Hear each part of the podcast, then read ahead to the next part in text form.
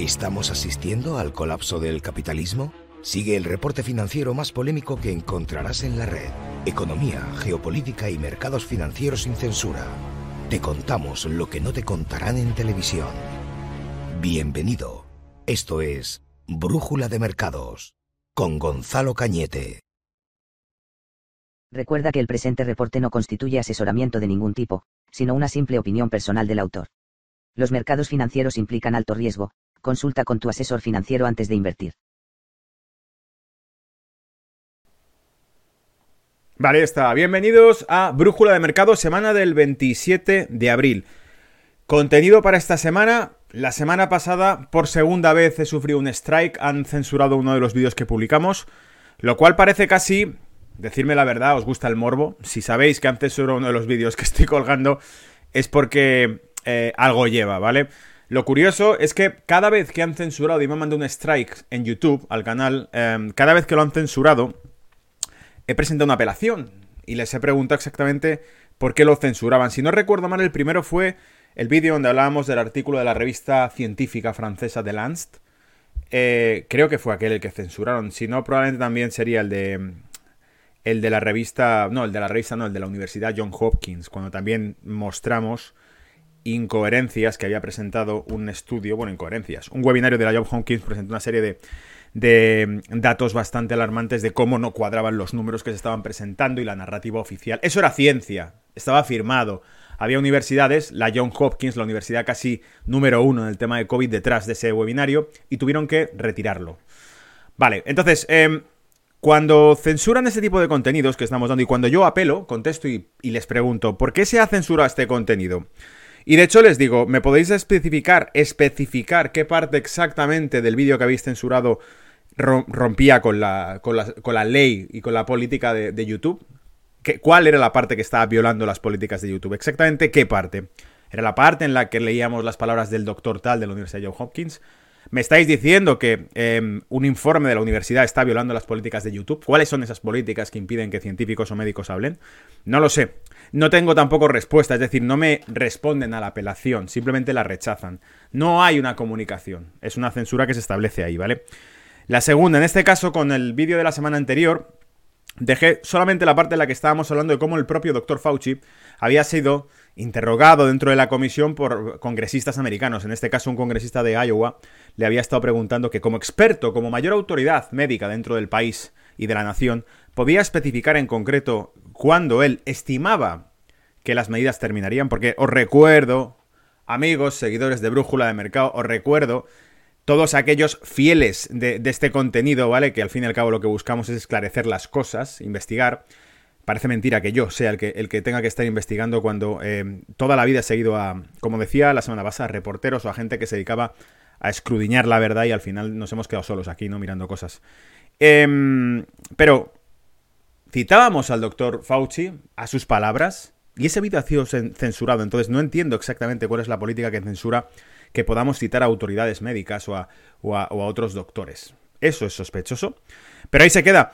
Mi única reflexión que hago para toda la comunidad que sigue este contenido, que sé que en el fondo es modesto, es humilde, es, poca gente comparado con, con, otros canales que podemos encontrar por ahí, pero en realidad, pues eso, al menos a los que sí lo seguís, os, debo la fidelidad de, de, que estéis conectados de algún modo con la manera que tengo de ver las cosas, que muchos sé que veis en una óptica muy similar a lo que yo veo, o sea que cuando a mí algo me, me impacta, me chirría y digo, esto no encaja, no tiene ningún sentido, de repente te das cuenta que hay gente al otro lado que también piensa lo mismo que tú y dice, claro que no encaja.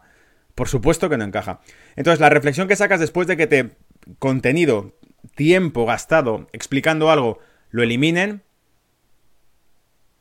es que es es, al fin y al cabo el, el, digamos, el poder que, que, sostienen y que ostentan basado en, en, la ignorancia del público. Es decir, el, el propósito, el objetivo es la ignorancia. Y, y, si eso, si su objetivo es la ignorancia, significa que el nuestro, cuando comentamos, investigamos, tratamos de poner ideas sobre la mesa y contrastarlas, cuando tratamos de infundar un, un pensamiento crítico, tangencial alternativo que nos obligue a utilizar el cerebro, nuestro objetivo entonces es la verdad. Y fijaos que no hay nada más bonito que tener como objetivo la verdad. Es decir, no hay nada más bonito que te empuje a decir, no creemos en nada. No creemos en nada. Lo que queremos es, cada vez que alguien nos dé algún tipo de proclama, queremos números, queremos datos y queremos un razonamiento detrás. Y no una propaganda, ¿vale? Y por eso hace que, como me decía hace poco un amigo, el hecho de que te censuren un contenido es casi en los tiempos que corren una medalla que te están poniendo, porque significa que lo que estás diciendo de algún modo es una verdad frente a un poder que lo que trata de em, expandir e imponer es la ignorancia. Así que bueno, una medalla más en la comunidad de Brújula de Mercado porque su contenido es censurado en algunas plataformas. Estupendo. Si eso era lo que... La tónica imperante, la píldora, el regalo, al, tiempo gastado explicando cosas es que lo bloqueen y no expliquen por qué lo bloquean. Pues esta semana vamos a traer un poco de venganza contra eso, ¿vale? Es decir, vamos a traer contenidos que siembran preguntas aún más profundas, ¿vale? En todo esto. Y vaya por delante además. Em, me consta por la gente que gracias a, al contenido que he ido publicando y gente que lo he ido siguiendo, me consta que muchos de los que escucháis este programa sois gente que trabaja en el ámbito estatal, en el ámbito, pues, o, bien de, de, la sanidad y la salud, médicos, en el ámbito también de la seguridad, fuerzas, fuerzas y cuerpos de seguridad del Estado, policías, militares, y demás personas, aparte de gente civil, que por supuesto es la que mayoritariamente sigue lo que cuento, sé que hay gente que también está en posiciones en las que está pues bajo una estructura de Estado en la que ellos mismos están viendo que se siguen políticas que no terminan de entender bien ellos. Y porque ellos al fin y al cabo también tienen familiares amigos que están viviendo esas políticas. Y porque sobre todo, y dentro de todo, a todos nos impera un sentimiento de comunidad, de decir si esto está bien o está mal, si, está, si estamos haciendo algo bien hecho o mal hecho, el problema es que la repercusión que tiene nos afecta a todos y que no terminamos de verlo. Y sobre todo lo que no terminamos de ver es que si las medidas que se toman afectan a toda nuestra comunidad y a nuestro entorno, si esas medidas son dañinas, si pueden repercutir sobre el futuro de nuestra comunidad, nuestro entorno, incluso de nuestra nación, de algún modo u otro, interconectamos unos con otros, empezamos a pensar, esto no tiene lógica, pero hace falta que uno en la fila de repente diga, un momento, ¿dónde coño estamos yendo? Y que de repente tres o cuatro digan, no, estaba pensando exactamente lo mismo que tú. ¿Dónde demonios nos estamos metiendo? Eso es lo que está pasando a día de hoy con todo lo que está sucediendo.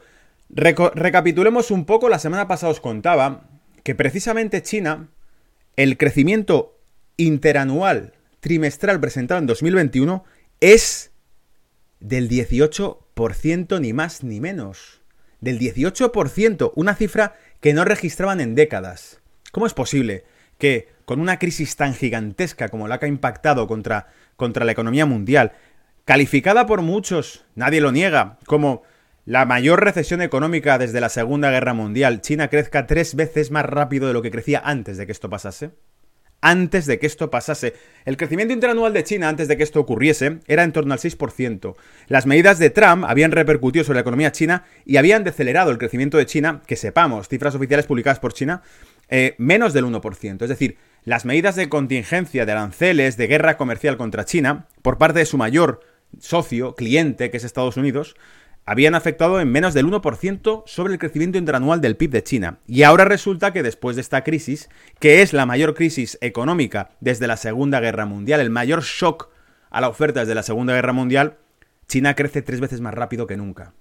Alucinante, alucinante. Bien, pues por eso mismo los temas que te traigo hoy, para que escuches, para que te informes y para que trasciendas la barrera de subnormalidad que nos están poniendo delante constantemente, es, lo primero, tema económico, el show de un euro en quiebra. Vamos a ver exactamente por qué todo lo que estamos viendo es un auténtico espectáculo. Las bolsas europeas no corrigen, siguen en máximos. Bueno, en máximos no siguen tratando de estar en máximos. Alemania sigue apretando para arriba. España sigue en una zona estática, ilusoria, de también niveles máximos del último año, prácticamente. Estados Unidos sigue ahí, también estático, en máximos históricos, esto sí. Eh, pero no refleja una realidad creciente. ¿Cuál? ¿Quién va a pagar todo esto? Alemania, eh, Merkel ha propuesto que se imponga medidas de cierre económico, de cierre social, más restrictivas incluso, y que solamente puedan acceder a los negocios, a los comercios, personas que hayan sido vacunadas o puedan presentar certificados de inmunidad, etc. Es decir, que la reactivación económica que esperamos está muy lejos de producirse, y lo preocupante es que son las autoridades las que impiden que volvamos a la realidad, volvamos a, la actividad, ¿vale? Y claro, aquí hay una justificación médica, como siempre, pero no hay que olvidar que esa justificación médica tiene un dato muy específico, que es, después de más de un año, sabemos que la tasa de mortalidad de este problema es del 0,3%, 0,3% publicada 0,3%, centros epidemiológicos de Estados Unidos, 99,7% de supervivencia media que tiene la enfermedad como tal. Sin embargo, eso es motivo para que las autoridades estén impidiendo que continuemos con nuestros trabajos y con nuestra vida, ¿vale? Esto plantea un dilema muy serio. Em, ¿De dónde se va a sacar el dinero para mantener las rentas de millones de habitantes en Europa? ¿De dónde? Claro, de la política de estímulo fiscal, como también en Estados Unidos, la política de estímulo fiscal. Pero no os olvidéis, todo el dinero que salga de estímulo fiscal para dar como estímulo los seres, los créditos y rentas, los cheques en Estados Unidos, las líneas de ERE en España y en Europa, todo eso carga contra una cuenta. ¿Qué cuenta? La cuenta del gasto público y la deuda. La deuda va a ser explosiva. Si por alguna razón tenías visos de que tu país, tu nación, en algún momento escapase de las garras de la deuda, olvídate, porque esto va a afectar durante décadas. Entonces, no puedes trabajar, pero sí, tranquilo, te vamos a financiar con deudas que tú mismo vas a pagar en un futuro. ¿Cómo? Con impuestos y con concesión de soberanía. Luego, de eso va toda esta, en mi opinión, de eso va toda esta película. Si no la ves es que estás ciego. Realmente se está creando, se está creando una barrera de, lo dicho, de dependencia gigantesca que va a hacer que los pequeños... Vamos, que nadie salga a flote ya, que esto vaya para adelante. Y tú podrás decir ya, pero si llegamos a ese caso, será como, bueno, vosotros decidisteis cerrar la economía, no me vengáis ahora cinco años después a recortar y a quitarme de mi bolsillo impuestos para pagar aquellas deudas que asumisteis cuando dejasteis cerrar la economía. Porque yo no estaba de acuerdo con que cerraseis todo. Yo quería seguir trabajando, pero no me dejabais. No, pero es que era necesario. Bueno, han pasado cinco años, ahora sabemos que no lo era por esto, por esto y por esto. De hecho, ha pasado un año y poco y ya están diciendo que no era necesario. Pero imagínate que es dentro de cinco años cuando realmente eso se asume. ¿Y dónde están los responsables? No importa, nadie va a ser responsable de esto, pero te van a pedir el dinero a ti para cubrir las deudas que se han asumido durante hoy, lo que está pasando hoy. Para cubrir esas deudas te pedirán el dinero a ti y tú dirás, bueno, me niego a, financiar esto porque fue en concreto, de hecho, una mala gestión que se realizó de manera consentida, de manera explícita, eh, autoimpusieron medidas de, de, ¿cómo diríamos?, de suicidio económico en los países, sus autoridades. No dejaban a, los negocios continuar. Eh, vale, bien, pues no pago entonces los impuestos, porque me parece que fue un error tuyo como gestor y no mío eh, el hacer esto. Tú no me dejaste continuar con la actividad. Así que no los voy a pagar. Te olvidas de que para entonces el dinero digital habrá copado ya todo y no tendrás selección. Te quitarán dinero directamente, no te preguntarán si estás de acuerdo o no con esto. Bien, me estoy liando con esta introducción. Eh, así que voy a contaros realmente. Lo primero que voy a comentar es un tema económico, pero después vamos al ajo, al, asunto, al tomate, donde realmente está em, la esencia de esta cuestión. Lo primero es el show de la quiebra del euro, que os voy a contar a través de un artículo de Sirujets, donde se explican realmente los déficits que está asumiendo Alemania, el corazón de Europa, para mantener el ritmo de crédito de toda Europa. Eso es lo primero. Después vamos a hablar de cómo Merkel ha dicho que eh, solo podrán recuperar derechos y libertades Diario ABC de España, un diario conservador, uno de los cuatro o cinco principales diarios más antiguos y de mayor tirada en España. Increíble ver de un medio, de un diario como este, tan grande con esta tirada, que se atrevan a hacer comentarios como estos, pero dicen, Merkel quiere devolver los derechos y libertades solo a los inmunizados. Y aquí en este artículo, la ABC, se puede entrever cómo no tienen tapujos en explicar realmente cómo esto va a ser discriminatorio y lo que se está planeando, ¿vale? Después, y siguiendo con esas mismas noticias, esta vendrá de Messenger a través de The Telegraph, donde nos explicará realmente que los pasaportes de vacunas se han propuesto para la Unión Europea por parte de Angela Merkel. Y eh, que presiona con establecer un cierre más estricto de las economías, amigos. Así que si esperabas una recuperación económica cercana, parece que en Europa no va a ocurrir, ¿vale? Em, claro, la contrapartida de esto, ¿cuál va a ser? Que la gente acabe hasta, eh, hasta la nariz, ¿vale? de, todo este tipo de situaciones. Y por eso sacamos una noticia, que es que el partido de Merkel se hunde tras las elecciones regionales o tras las encuestas de elecciones regionales que vamos a leer a través de esta noticia de Euroactive. El impacto que tiene político.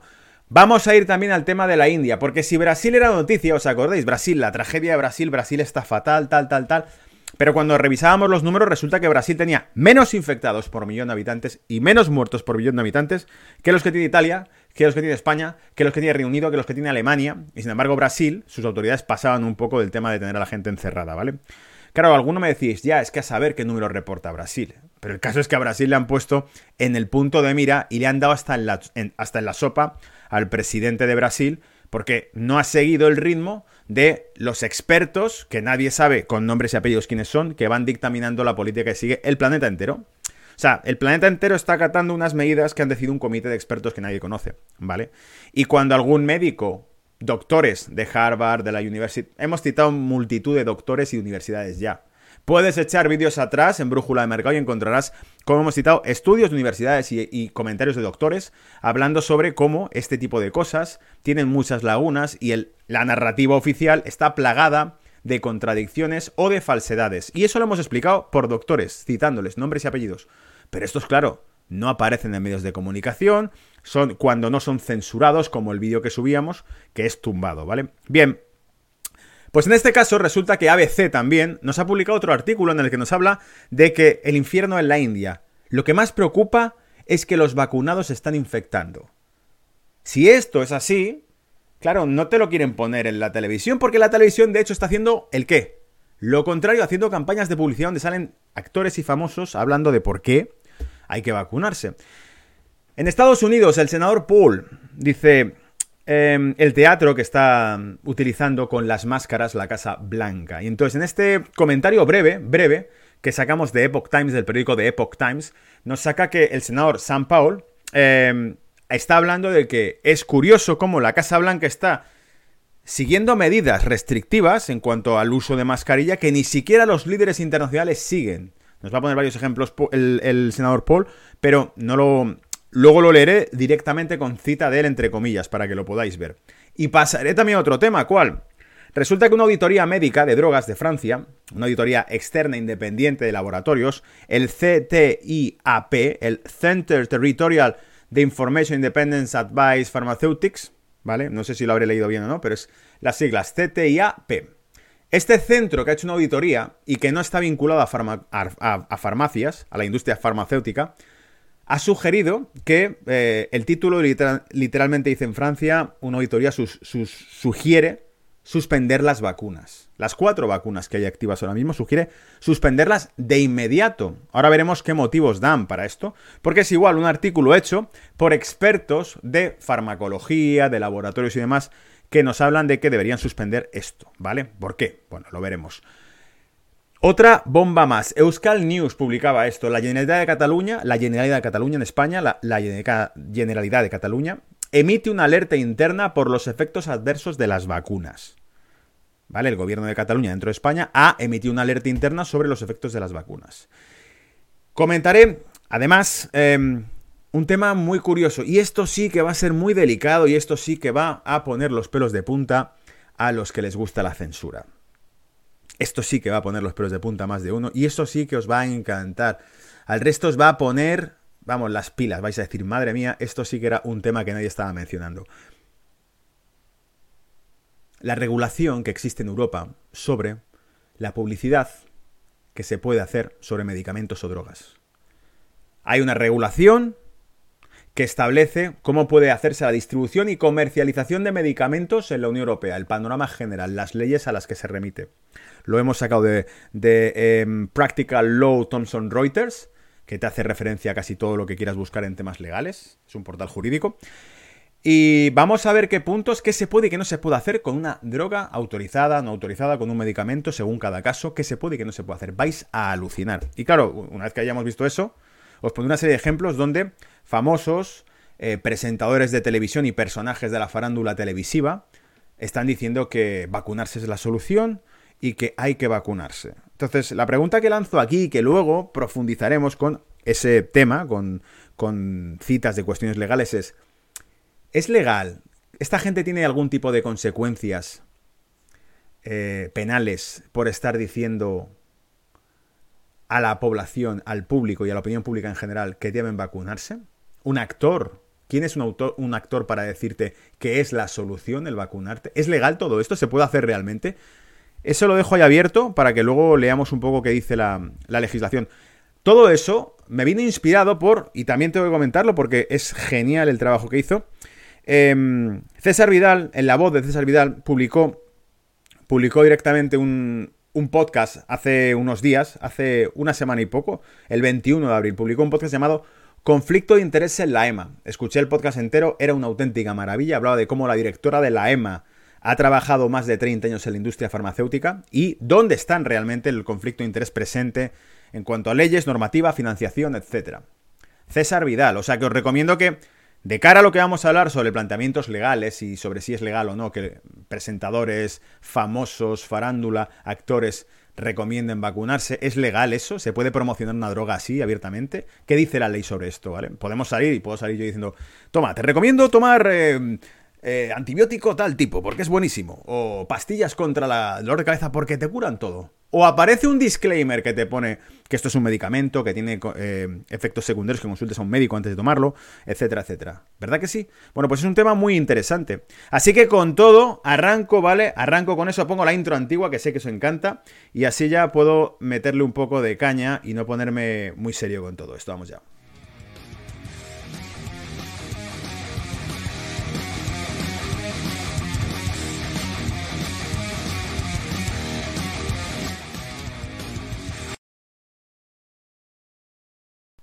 Vale, está. Entonces, vamos a sacar... Luego he hecho un vistazo al chat, ¿vale? Vamos a sacar contenido porque tengo que ir también ágil hoy. Ah, por supuesto no he puesto lo de siempre, aquí que os pongo. Brújula de mercado, cada semana el reporte semanal que te hago. Si no lo estás, te invito a que te suscribas al reporte semanal. Y por cierto, si ya que van a estar censurando esto, ¿vale? Ya que todo el contenido que voy poniendo lo van tumbando, lo van quitando cuando hablamos de temas de estos, es que lo primero que deberías hacer es, si estás viendo algo que estamos contando que rompe con toda la narrativa y que tiene fuentes fiables, autoridades, médicos, em, centros, centros eh, oficiales hablando de datos que chocan con la narrativa oficial, la única forma de que esto salga adelante es que tus amigos, tus familiares y todo lo demás sepan de esto. Así que comparte el contenido que estamos haciendo para que la gente pueda saber esto. Si no, es tiempo echado para que lo sepamos cuatro, porque realmente estos vídeos luego los ven que mil, dos mil personas y ya está. Cuando en realidad esta información que estamos dando es que yo creo que debería saberla el público en general para saber a qué se exponen. Así que lo típico, das a compartir vídeo, lo metes en un chat y listo. ¿Por qué? Porque esto yo creo que la mayor parte de la gente lo está ignorando. Yo lo veo en mi círculo, que la gente lo ignora. No tiene idea de esto, ¿vale? No sé vosotros, dejarme en comentarios qué pensáis al respecto, pero yo creo que la mayor parte de la gente, cuando hablas de esto, te miran con cara de extraterrestre sin tener ni idea de, que, de qué estás hablando con el tema, ¿vale? Bien, recuerda que lo tengo publicado en podcast, o sea que si por alguna razón parte del contenido se ha cortado, no lo ves entero, etcétera, que muchas veces me dejáis los comentarios. Oye, que no lo he podido ver entero, ¿dónde está mm, para poder ver lo que se corta? Lo repito una y otra vez más, está en Apple Podcast Google Podcast, iBox y Spotify. Ahí está todo el contenido y lo podéis encontrar enterito. Tengo también un correo de contacto, brújula de para que me mandéis contenido ahí si queréis que comentemos cosas en concreto. Vamos ya con el tema del show de un euro en quiebra. Dice, esto es, insisto, es de Zero Heads y por cierto, iros al artículo original de Zero Heads eh, titulado Who Benefit from the Euro and Who Pays the Piper Now. El tema, Iros al artículo original porque en realidad aquí Siru Hedge está citando comentarios de otro artículo, ¿vale? Lo que pasa es que ahora no me acuerdo cuál era el, artículo original que estaba citando Siru Hedge, pero lo, ahí, allí lo tenéis. Dice, echemos un vistazo a los últimos desequilibrios monetarios de la Unión Europea con una serie de preguntas y respuestas. Esta discusión comenzó con los comentarios de los lectores. El euroescepticismo crece en Alemania. En respuesta a mi artículo anterior, el euroescepticismo crece en Alemania, ya que el 63% dice que la Unión Europea es excesivamente burocrática, uno de mis lectores, Pecunia Non Olet, comentó, comillas, pensé que Alemania era el mayor beneficiario de la Unión Europea, cierra comillas, y dice, eso es, o fue, una evaluación precisa.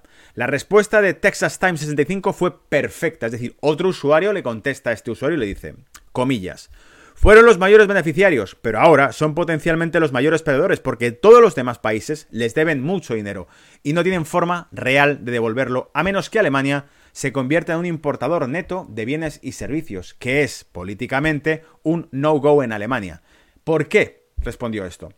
Esto lo he explicado yo en más de un vídeo, incluso lo expliqué en su momento con gráficos concretos. Cuando hablábamos de Brexit, Alemania, Reino Unido, ¿os acordáis? De aquel debate entre Europa. Una de las cosas que os expliqué fue que en realidad cuando tú miras la balanza comercial de Reino Unido, por ejemplo, y la balanza comercial de Alemania, te das cuenta que la de Alemania es un país que sus exportaciones siempre tienen que estar por encima de sus importaciones. Es una economía orientada a vender fuera a vender al resto del mundo.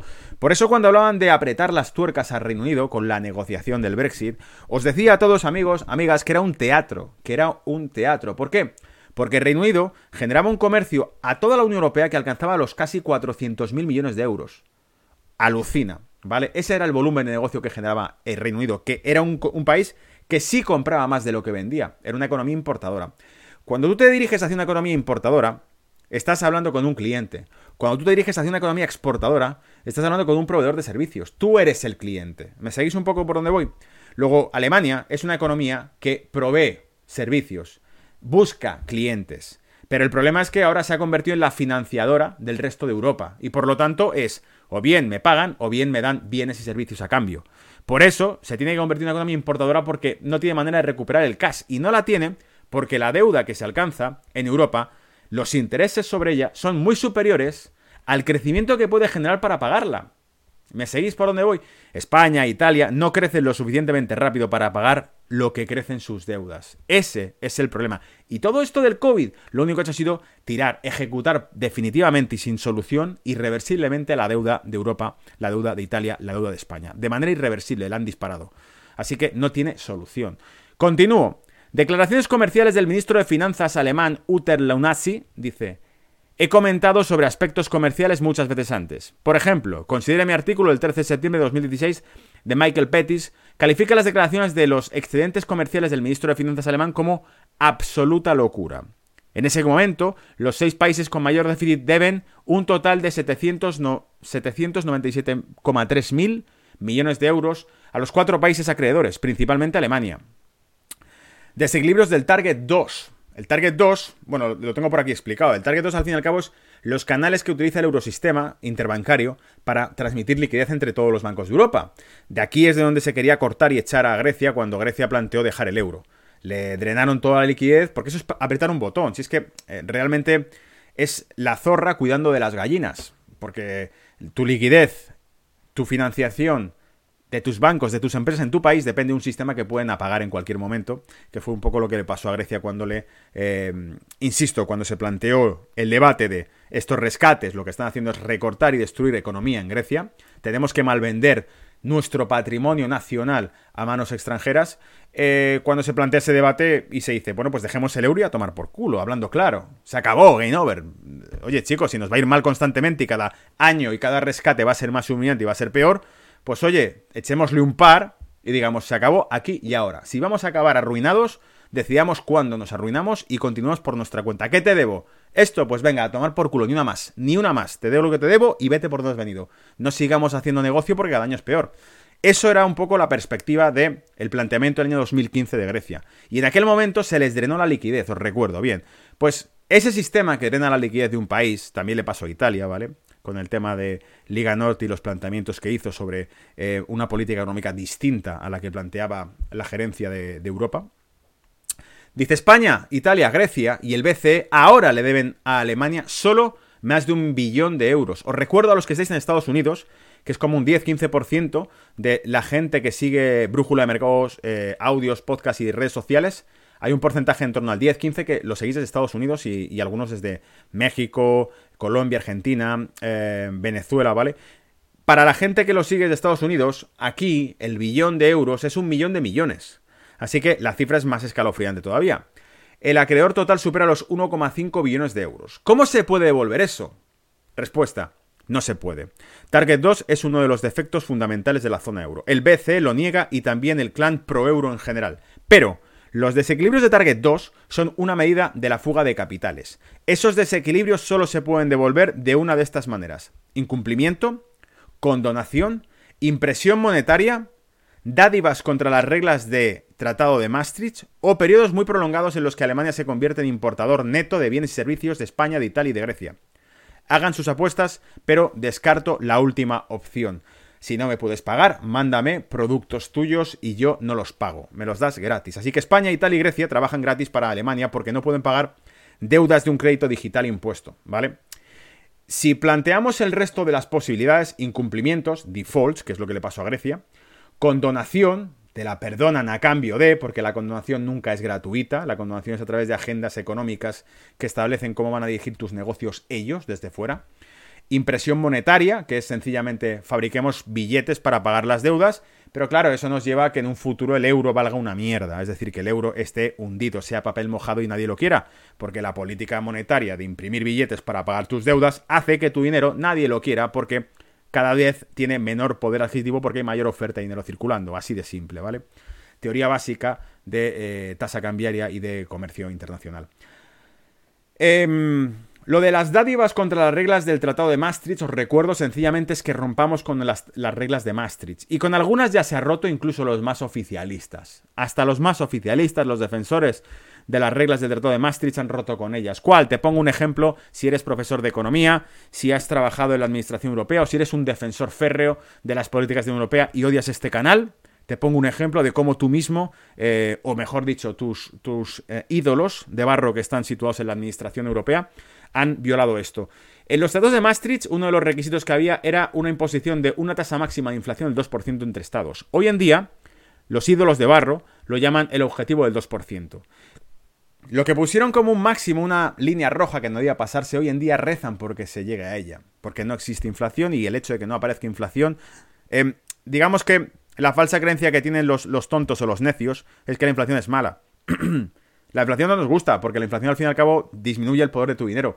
Pero la inflación es un síntoma de que la economía está dando combustible, está funcionando, se están transaccionando cosas. En términos generales, es decir, la inflación que se produce cuando hay actividad económica. La hiperinflación que se produce en países como Argentina, Venezuela, Turquía durante las crisis que han tenido de deuda emitida en dólares, eso es otra película mucho más compleja que también hemos explicado en alguno que otro vídeo.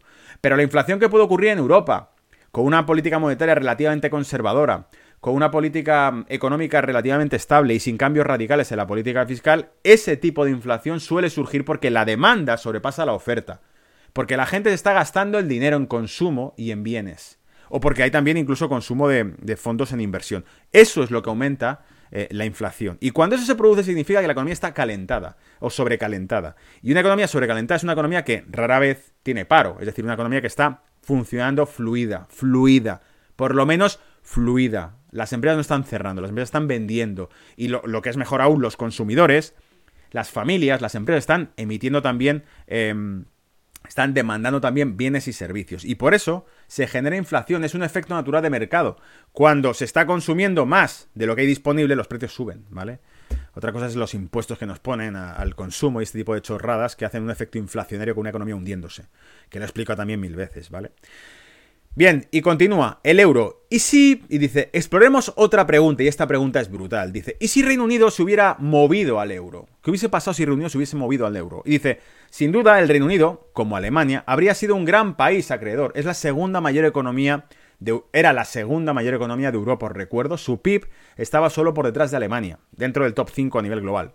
Y dice, sin duda el Reino Unido como Alemania habría sido un gran país acreedor, habría acabado prestando dinero. Entonces se habría estancado, como lo está ahora Alemania, con el rescate de los estados deudores de la Unión Europea. Habría habido una eventual presión sobre el Reino Unido para que se hiciera cargo de los rescates, incluso si el Reino Unido permaneciera en la Unión Europea, pero permaneciera en la libra esterlina. Es decir, Incluso si hubiese seguido como miembro de la Unión Europea con libra esterlina, en algún momento le habrían dicho, es la segunda mayor economía de Europa, pon dinero porque se nos hunde la moneda, se nos hunde la economía, la región. Y dicen, claro, aquí fíjate, dice, quizá, quizá, quizá, em, esa es otra excelente razón, otra excelente razón por la que Reino Unido fue inteligente con el Brexit. ¿Os acordáis? El Brexit no fue un accidente. Y ojo, lo que costó. Es decir, el principal objetivo de los magnates de la zona euro que lejos de lo que muchos pensáis no es el, tu bienestar, si no, no, ha ocurrido otra cosa en, Italia, en España, los que sabéis de economía, los que habéis trabajado realmente dentro, dentro del mundo de los negocios, sabéis perfectamente que em, ha sido constantemente condicionada la ayuda financiera que habéis recibido la Unión Europea, constantemente condicionada. Y que las políticas monetarias, fiscales, ya no las controla tu país. Da igual a quién votes. digamos que tu gobierno ya no controla nada. Lo dijo Javier Solana en 2007. La Unión Europea será los próximos años un laboratorio experimental para un nuevo orden mundial. Lo dijo Javier Solana. Joder, está por ahí, buscadlo. Voy a sacar un día el vídeo para que lo veáis, ¿vale? ¿Cuándo y dónde comienza la crisis monetaria? Las repercusiones políticas de los eh, rescates del Target 2 aún no se han resuelto. Los desequilibrios de la Unión Europea en el Target 2 no crecerán para siempre, ni la política perdedora de Abenomics, la japonesa, eh, que era emitir constantemente dinero para financiar o para evitar una, una quiebra, eso es Abenomics, ¿vale?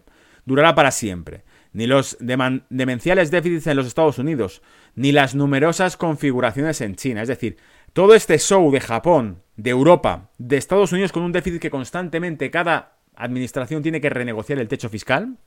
¿Os acordáis? Pasa cada año.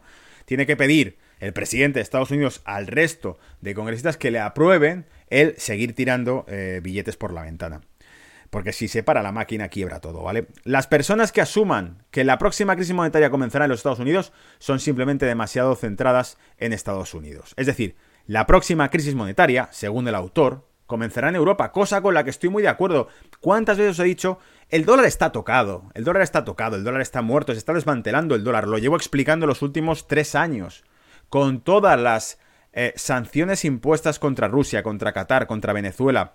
Son países productores de petróleo, por Dios. Y lo único que ha mantenido vivo el dólar ha sido el petróleo en los últimos eh, cuatro, cinco décadas. Cuatro décadas. Desde el año 70 72 mejor dicho, con Nixon, lo único que mantuvo a flote el petróleo, el dólar, perdón, fue el acuerdo que cerró Kissinger de cotizar el, petróleo solamente en dólares. Por eso el dólar se mantenía en demanda en el mercado mundial. Eso era el petrodólar.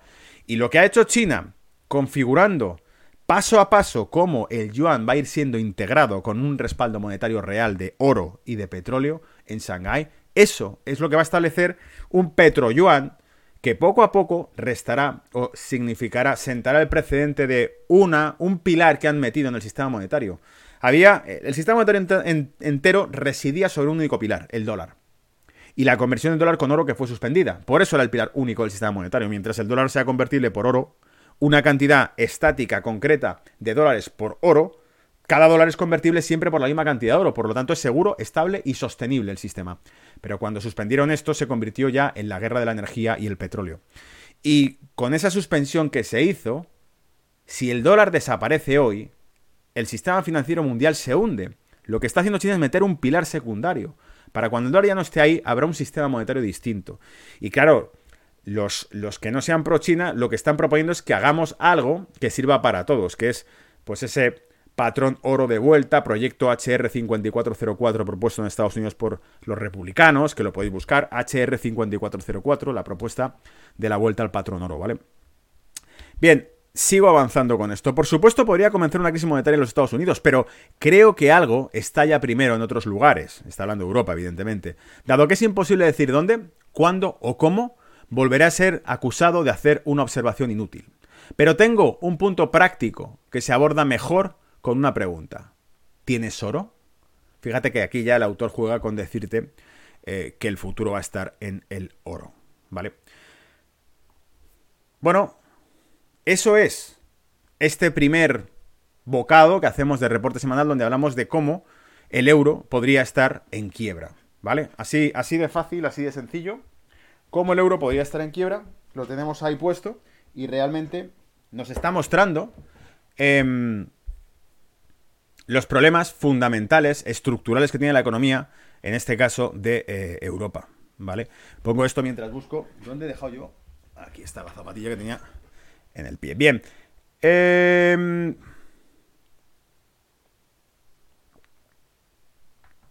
bueno, es hora de ponerse a hablar del tema estrella, que os he dicho, en Telegram os he dicho, hoy traigo la venganza, ¿no? Al vídeo que censuraron. Vamos a empezar a calentar un poco motores con el tema estrella. ¿Cuándo se recuperará la economía realmente? ¿Cuándo la actividad económica, comercial, volverá a la normalidad? Porque sé que nosotros queremos volver a la normalidad desde el punto de vista social, pero el tema está en que todo reside en la economía, en el sentido de que si la economía no tira, amigos, amigas, no vamos a estar viviendo del aire, ¿Vale? Entonces, eso es la parte preocupante, eso es la parte que yo como economista veo que no tiene sentido. El abastecimiento, los recursos, el crecimiento, la deuda. Hay una serie de variables que no pueden estar constantemente en un mundo Matrix en la que los bancos centrales lo mantienen todo. ¿Y a cambio de qué? Esa es la pregunta peor que hay detrás de todo esto. ABC publicaba este artículo. Merkel quiere devolver los derechos y libertades solo a los inmunizados. Que los alemanes vacunados y las personas que se hayan recuperado de la enfermedad recuperen sus derechos y libertades antes que los que no se vacunan y todavía no hayan enfermado. Eso es lo que ha propuesto este lunes la canciller Merkel en una videoconferencia que mantuvo con los presidentes del Bundesländer. Se han, comillas, se han escuchado buenos consejos, cierro comillas, dijo después de la reunión. Comillas, el objetivo es facilitar las cosas a los vacunados y a los que eh, se han recuperado, cierro comillas. Aunque el asunto queda pendiente de la redacción de un proyecto de reforma de ley, quedó más o menos claro que los inmunizados podrán disfrutar de visitas a servicios y a comercios, así como de libertad de movimientos, mientras que para el resto, para el resto, seguirán vigentes las restricciones. Esta medida requería de una nueva reforma de la Ley de Protección de Infecciones que se someterá a trámite parlamentario a finales de mayo a principios de junio. La base científica sobre la que se soporta la discriminación será un informe recién publicado por el Instituto Robert Koch que establece que, comillas, las personas vacunadas tienen posibilidades de contagiar a otras menos relevantes que eh, las todavía no vacunadas. Repito, las personas vacunadas tienen posibilidades de contagiar a otras menos relevantes que las todavía no vacunadas. Creo que es un poquito enredada la oración, ¿vale? La expresión, porque en realidad lo que te están diciendo es que las personas vacunadas tienen menos probabilidades de contagiar que las que aún no se han vacunado. Fin de la película. En el interior de Alemania significaría, o significará, el acceso a comercios no esenciales, teatros y cines, así como establecimientos turísticos, aunque se mantendrá la obligación de llevar mascarilla y guardar la distancia de seguridad. Pero la privación de derechos y libertades a no vacunados y personas sanas que no hayan pasado la enfermedad, así como las medidas incluidas en lo denominado, comillas, freno de emergencia, desde el toque de queda a la prohibición de reunirse con más de una persona ajena a un núcleo familiar, despiertan una seria oposición. Diputados de tres grupos parlamentarios diferentes han presentado demandas contra la ley de protección contra la infección ante el Tribunal Constitucional Federal. ¿Os suena esto? Porque el Tribunal Constitucional de Austria fue el que sentenció, dictaminó, que las medidas del gobierno eran ilegales. Las que tomaron durante el primer, confinamiento eran ilegales. Ha ocurrido en Bélgica, el Tribunal Constitucional ha dicho, sí, es verdad, si leo la puta ley, esto es ilegal, no se puede hacer. Y ha ocurrido también en Finlandia, si no me equivoco. El Tribunal Constitucional de Finlandia ha dictaminado que es ilegal las medidas de confinamientos. Así que básicamente los derechos y libertades civiles es el principal problema que tienen las políticas que se están poniendo en Europa. Es su principal obstáculo. Los derechos y libertades civiles es el principal obstáculo de las medidas de confinamiento. Quédate con esa película en la cabeza, ¿vale? Y dice, son miembros del Partido Socialdemócrata, el SPD, como Florian Post, los verdes como Kana, eh, Bayram, Alternativa para Alemania, la FD, además de una querella del Partido Liberal FDP, presentada también de forma inminente. También hay demandas de particulares, según admitió un portavoz de la Corte, que informó que actualmente no es posible saber cuándo el tribunal tomará una decisión. Por supuesto, no sabemos cuándo abrirán la boca, como pasa en España. En España también se han presentado en el Tribunal Constitucional varios casos contra las medidas, diciendo, joder, es que es ilegal, si es que lo dice la puta Constitución española artículo 39, si no me equivoco, libre circulación de, en el territorio nacional de, españoles, excepto si hay un estado de excepción o un estado de sitio, que son situaciones de guerra o de emergencias, pero no un estado de emergencia como tal. O sea, con la ley en la mano es ilegal que no te dejen circular de una ciudad a otra. Pero, eh, no, pero ya está la tele para decirte por qué, eh, por qué deben hacerlo. En total, hay 65 procesos pendientes relacionados con el freno de emergencia.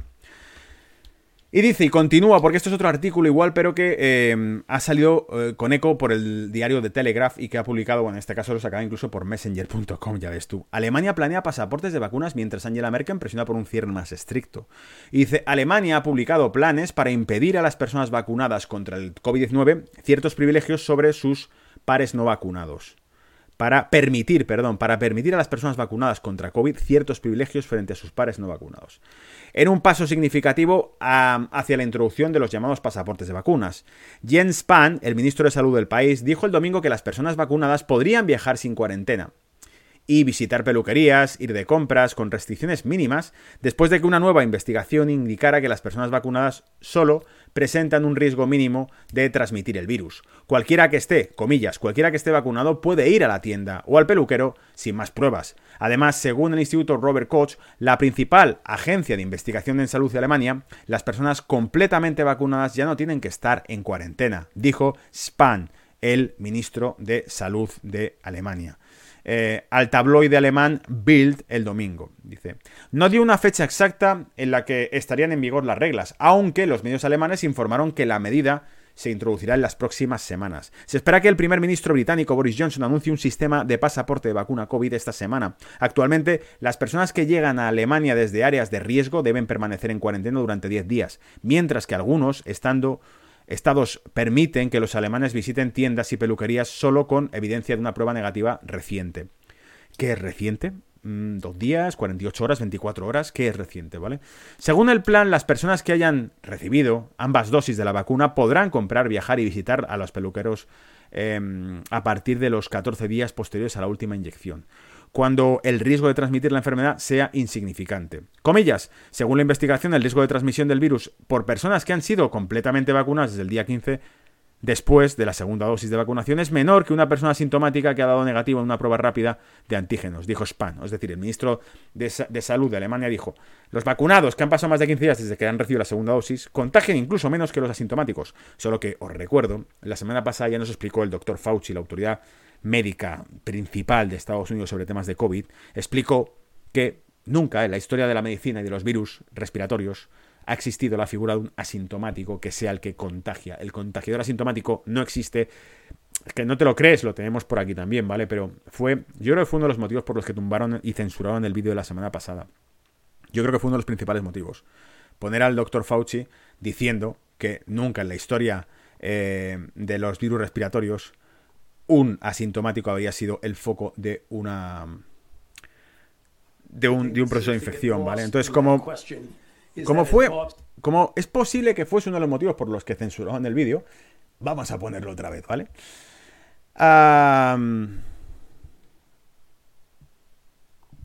ahí lo tienes. Dale, Fauci. Is that, as Bob said, and I agree, we would really like to see the data because if there is asymptomatic transmission, it impacts certain policies that you do regarding screening, etc. But the one thing historically people need to realize that even if there is some asymptomatic transmission, Vale, date cuenta que ya lo dije la semana pasada, utiliza un, un término, incluso, ¿eh? utiliza un término condicional todo el rato. Dice, una cosa que históricamente la gente tiene que tener clara es que incluso si existiese un asintomático que pudiera contagiar un virus? In all the history of respiratory borne viruses of any type, asymptomatic transmission has never been the driver of outbreaks. Dice, todo, en toda la historia de todos los virus respiratorios, jamás un asintomático ha sido el conductor de un brote de la enfermedad. ¿Vale? Lo dejo ahí simplemente porque es, bueno, pues la venganza no también. No gusta a las redes sociales que digamos esto porque la gente no debería saberlo, bueno, pues ahí lo tienes, es Fauci el que te lo está diciendo, ¿vale? Bien, se espera que Alemania implante un bloqueo nacional más estricto después de las vacaciones de Pascua que podría incluir algunas de las medidas más duras desde el estallido de la pandemia, o sea, lo van a poner aún más difícil. Y por eso, amigos, Amigas, el CDU, el partido de Merkel, se hunde en las regionales. Los demócratas cristianos alemanes, CDU, sufrieron derrotas récord en dos elecciones regionales el domingo 14 de marzo, en medio de la ira de los votantes por un lento lanzamiento de la vacuna contra el coronavirus y un escándalo de corrupción eh, partidaria que ha dejado al partido de la canciller Angela Merkel tambaleándose mientras decide a quién eh, presentar eh, como candidato. Esto venía de Euroactive. Fíjate que aquí la parte divertida, la que yo me reiría, es que asocian la caída, el hundimiento del partido de Merkel en que no ha habido un lanzamiento rápido del coronavirus. ¿De verdad? O a lo mejor también hay un porcentaje alto de gente que está hasta los huevos de que no le hayan cerrado los negocios, haya perdido dinero, no pueda trabajar y sea dependiente ahora. ¿Me seguís un poco? O sea, habrá gente también, mucha gente que dirá, pero ¿de qué cojones va todo esto? ¿No? Entonces, habrá un porcentaje de gente cuyo descontento social sea precisamente por las medidas impopulares y por las medidas cuestionables por los tribunales constitucionales que están poniendo ellos, ¿no? En las dos encuestas regionales del domingo se registró un número récord de votaciones por correo, lo que podría retrasar significativamente los resultados. Comillas, esto no es una buena noche de elecciones para el CDU, dijo los periodistas al secretario general del partido, Paul Sinemac. Dijo a los periodistas el secretario general del partido del CDU, después de los resultados de las encuestas a boca de urna. Em, pero trató de atribuir la derrota al éxito personal de los primeros ministros estatales verdes y socialdemócratas victoriosos en lugar de un fracaso del CDU. El SPD espera que el descenso de la popularidad del CDU pueda indicar que el mismo grupo de partidarios podría obtener suficiente apoyo para relegar al partido de Merkel a la oposición a nivel nacional después de septiembre. Es un buen día porque demuestra que es posible crear un gobierno en Alemania sin el CDU, dijo el candidato a canciller SPD Olaf Sloth a la agencia de noticias alemana DPA. El ganador silencioso de la noche, sin embargo, fue el FDP, que lucha hasta ahora, eh, luchaba hasta ahora y que alcanzó el 10,4% en Baden-Württemberg, dos puntos porcentuales más desde el 2016 y el 5,6% en Renania-Palatinado. Eh, Bien, y si eso era una cuestión, el tema... Hemos visto, Alemania ha planteado que eh, aquellos que están vacunados, según un estudio alemán, son menos contagiosos que un asintomático, que nos ha dicho el doctor Fauci que no existe como tal en toda la historia médica de los virus respiratorios, jamás ha existido eh, la figura de que un individuo, si pudiese, si se demostrase que contagia, jamás ha sido el causante de un brote, bien, pero Alemania no lo ve igual.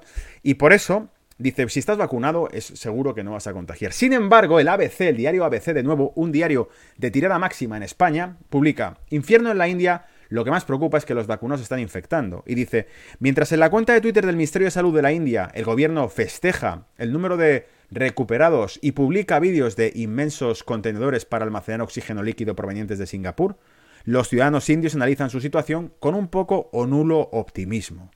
Comillas, hay colas de espera para quemar cuerpos, las morgues están colapsadas, cierra comillas, lamenta un ciudadano residente en Bombay. Esta famosa ciudad en la capital del estado de Maharas, eh, Maharashtra, donde una, nueva variante B1617 eh, campa a sus anchas y podría explicar la devastación que el COVID está provocando en el país, según Nature.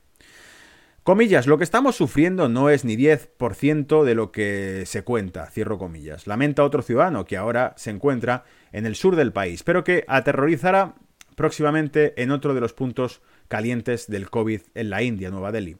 No es difícil pensar lo mal que está la situación allí, si alguna vez se visitó la capital del país, una ciudad superpoblada, con millones de personas moviéndose a pie, un coche un o tuk-tuk, vehículo de tres ruedas, equipados em, esquivando vacas en medio de la calle o con impresionantes templos alzándose entre enormes cantidades de basura. Pero así ya estaba Delhi con la primera ola, por lo que otras teorías que intentan explicar la agresividad de la segunda es que ayer se llevó el país a alcanzar dos nuevos récords, eh, los 349.000 nuevos contagios y los 200 2.767 decesos en 24 horas. Comillas, la causa puede ser la circulación de nuevas variantes, un comportamiento inadecuado de la población y la falta de planificación por parte del gobierno. Cierro comillas, señala ABC, señalan a ABC en comunicación telefónica Udit Dingra, anestesista en el prestigioso Institute of Liver and Biliary Science, ubicado en Delhi. Y dice, pero lo peor con Dingra es que la vacuna eh, parece no responder. Comillas, las nuevas variantes están eh, evadiendo la respuesta inmune, la vacuna tampoco parece proteger contra las mismas y las personas están siendo reinfectadas. Cierra comillas. Comenta este doctor, comillas, es lo que más nos preocupa, que los vacunados se están infectando. Incluso en un artículo leído por ahí que decían que el 60-70% eran gente vacunada. En India se está usando AstraZeneca y una versión de la misma fabricada en el país asiático llamada Covaxin. Solo los que pueden sobrevivir, eh, y esto aquí nos habla de que el, triaje, ¿vale? Dice, y como aquellos días terribles vividos en España, en Delhi estamos llegando casi a una situación en la que se decide quién vive y quién no. Las UCI solo admiten a aquellos que tienen una mayor probabilidad de supervivencia, narra Dingra. Entonces, según esto, la gente vacunada también está siendo susceptible a este virus, eh, a esta segunda ola, etc. ¿Cómo te vas a comer con patatas esto si pasa en Alemania? Que todo el plan está hecho eh, basándose en que la gente vacunada no va a tener problemas Si luego viene otra vez con la misma historia, no, y los hospitales están colapsados y todo el mundo muy malo, muy malo, muy malo. Muy malo, muy malo, muy malo, vale, sí. Eh, y va a haber gente vacunada también que está muy mala. Esa es la pregunta incógnita. Acordaros que leímos hace dos semanas un artículo de Telegraph, del, del diario de Telegraph del Reino Unido, que al, asimismo citaba al Imperial College británico, donde comentaba que ellos creían que la próxima ola, una tercera ola que se produciría en Reino Unido, sería principalmente dirigida por gente vacunada. ¿Por qué? Porque decía, no, es que hemos vacunado a millones y como la efectividad es de un 95%, esperamos que en torno a un 5% de la gente vacunada igualmente se ponga mala y la palme. Luego ya están previendo que gente vacunada también se ponga mala de esto, ¿vale? Y seguimos con el tema, pero en este caso en Estados Unidos. Te acabo de contar lo que está pasando en Alemania, te acabo de contar lo que está pasando en la India y cómo la solución de Alemania es contradictoria, cuanto menos con lo que sabemos que pasa en la India. O bien una historia es cierta, o bien la otra, pero ambas narrativas chocan, joder. Es que no nos damos cuenta de esto. Que por un lado te cuenta una cosa y por el otro lado te cuenta, los vacunados están a salvo y pueden salir. India, no, pero es que los vacunados se están infectando también y están jodidos. Entonces, ¿qué evidencias hay de todo esto? ¿Vale? Que es una lotería. Senador eh, Paul, la máscara en la Casa Blanca es un teatro, está desalentando a la gente de vacunarse. El senador Ron Paul, republicano por eh, el condado de Kentucky creo que es, dijo que la insistencia de los funcionarios del gobierno federal en usar máscaras en apariciones públicas ha desalentado a las personas a recibir la vacuna COVID-19. ¿Por qué? Te preguntarás. Dice, lo que sugiere es que no es necesario que las personas completamente vacunadas sigan usando máscaras en público. Sin embargo, si ellos que sí están vacunados las siguen utilizando, la pregunta es ¿para qué te vacunas? ¿no? Dice, al describir la medida como teatro, Paul dijo que perjudicaría a los esfuerzos para vacunar a las personas si el público no cree que la vacuna tenga un impacto en frenar la propagación del virus. Se refería a una reunión en línea entre líderes mundiales en la que el presidente Joe Biden era el único funcionario que llevaba una máscara. Biden olvidó que, comillas, este teatro era tan ridículo que la gente lo llamaría, cierro comillas. Agregó, la semana pasada otros habían cuestionado por qué el presidente usaría una máscara en un entorno así. Todos los demás líderes mundiales, incluida la canciller alemana Angela Merkel, el presidente ruso Vladimir Putin y el, el primer ministro canadiense Justin Trudeau, no llevaban máscara comillas, si quiero ir a visitar la Casa Blanca, los republicanos y los demócratas que van a visitarla, aunque todos hayan sido vacunados o hayan tenido la enfermedad, se les hará una prueba profunda de los senos anales, dijo Paul a Fox News a través del fin de semana. Comillas de nuevo. Y les dicen y les dicen que usen la máscara N95 para ir a la Casa Blanca, a pesar de que todos han sido vacunados, cierro comillas, agregó. Comillas. Entonces, no hay ciencia detrás de nada de esto es influir miedo, es infundir miedo. Pero también tiene un efecto de la, eh, del, etéreo, ya que desalienta a las personas a recibir la vacuna porque dicen, bueno, si la vacuna no significa nada, no parece tener ningún beneficio protector, usted no obtiene ningún beneficio. Es decir, ¿para qué te vas a vacunar si igualmente, por si acaso, vacuna o no, ponte la, la mascarilla? Joder, entonces, si la gente no puede comillas, dejar de usar la mascarilla y salir, algunos han preguntado por qué deberían entonces vacunarse. Es lo que dijo Paul, ¿vale? Y de nuevo, cito a Paul, dice, creo que esta es la actitud incorrecta, agregó el republicano de Kentucky. Pero esto es lo que viene de Biden y los supuestos científicos que están eh, presentando. Se produce cuando el director de los Centros para el Control Epidemiológico y de Enfermedades, los CDC, Rochelle Walensky, dijo que la agencia está estudiando la posibilidad de revisar la disposición de utilizar mascarillas en espacios abiertos.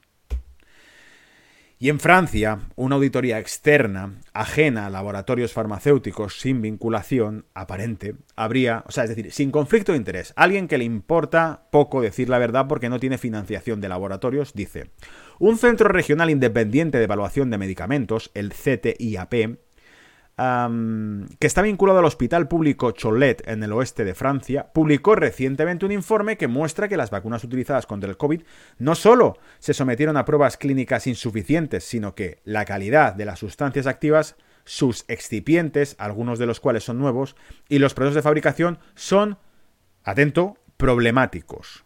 Comillas, estos nuevos expedientes, excipientes, perdón, deben ser considerados como nuevos principios activos, afirmó el equipo del Hospital Cholet, en un estudio que, según ellos, plantea cuestiones que no se han comentado hasta la fecha. Según el CTIAP, todas las vacunas se comercializaron y utilizaron activamente en seres humanos antes de que se produjera la prueba de calidad de la sustancia activa y el producto terminado. Todos los laboratorios de fabricación obtuvieron plazos futuros para presentar sus estudios en este respecto. Es decir, les dejaron utilizarlas, pero todos se les pidió que por favor presenten un estudio completo de la sustancia al final de un periodo. Utilízala, pero aquí por ley hay que tener un estudio hecho y tú no lo tienes. Llegan a afirmar, comillas, la prudencia incluso dictaminaría que, en todos los países donde se han comercializado estas vacunas contra el COVID-19, todos los lotes así liberados deberían retirarse inmediatamente, dice em, este centro, el CTIAP. ¿Vale? El, el, Centro Regional Independiente de Evaluación de Medicamentos dice que todos deberían ser retirados inmediatamente. En el campo de los medicamentos, incluidas las vacunas, el acto farmacéutico de liberación del producto terminado, un producto autorizado destinado a la venta, constituye la etapa final del control que procede a la liberación de estos productos a la población. Este trabajo fue posible gracias a la velosa contribución de la doctora Catherine Fratt, farmacéutica y exdirectora de Asuntos Regulatorios Internacionales de la Industria Farmacéutica. Amablemente nos proporcionó una alerta estricta y documentada. En primer lugar, cabe señalar que el autor de este documento no, ya no trabaja en la industria farmacéutica, afirma. Comillas, en primer lugar, me gustaría dejar claro que no tengo ningún conflicto de interés con la industria farmacéutica, cierro comillas. ¿Os acordáis? César Vidal nos comentaba el día 21 en este artículo, en este podcast, mejor dicho, en este audio monográfico, como lo queréis llamar, el conflicto presente y latente de interés entre la directora de la EMA actual de la Unión Europea con la industria farmacéutica.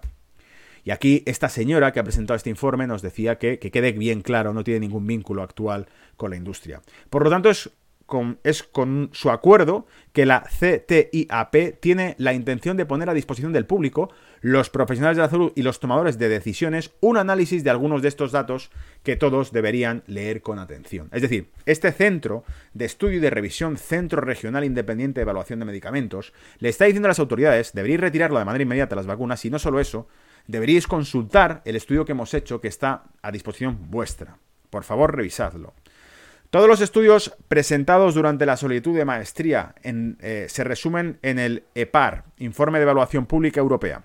Este informe se publica en el sitio web de la Agencia Europea del Medicamento, la EMA. También se incluyen los estudios previstos, aún no finalizados. Como ejemplo, la vacuna BioNTech Pfizer recibió esta MA, condicional europea del 21 de diciembre de 2020, y la fecha límite para presentar la confirmación de la eficacia, seguridad y tolerabilidad de la vacuna es diciembre 2023. ¿Te acuerdas que la semana pasada te enseñé la fecha límite de Estados Unidos de estas vacunas? Pues en este caso Pfizer tiene hasta diciembre 2023 para presentar un estudio que verifique, verifique, presentar la confirmación a la EMA de la eficacia, seguridad y tolerabilidad de la vacuna. Hasta diciembre 2023. ¿Qué cojones te está contando la televisión si esto lo está diciendo la propia normativa? Que la EMA le ha dado autorización a Pfizer que hasta fecha límite de diciembre de 2023 podrá presentar una confirmación de la eficacia y de la seguridad y tolerabilidad de su vacuna. Hasta diciembre de 2023 tú no tienes por escrito nada que diga que es 100% fiable.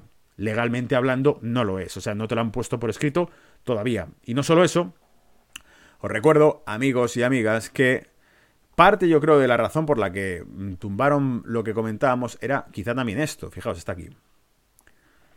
Cuando te vas a la National Library of Medicine de Estados Unidos, te pone las fechas en las que cada una de estas vencerá y podrán tener el fin eh, presentado su estudio finalizado sobre la eficacia de la vacuna. En este caso, el estudio que se está haciendo sobre la seguridad, tolerabilidad e inmunoeficacia que tiene la vacuna de Pfizer es para abril 2023. Para abril 2023 en Estados Unidos y para diciembre 2023 en Europa. Esta información es que es acojonante. Esta información, ¿dónde se está saliendo?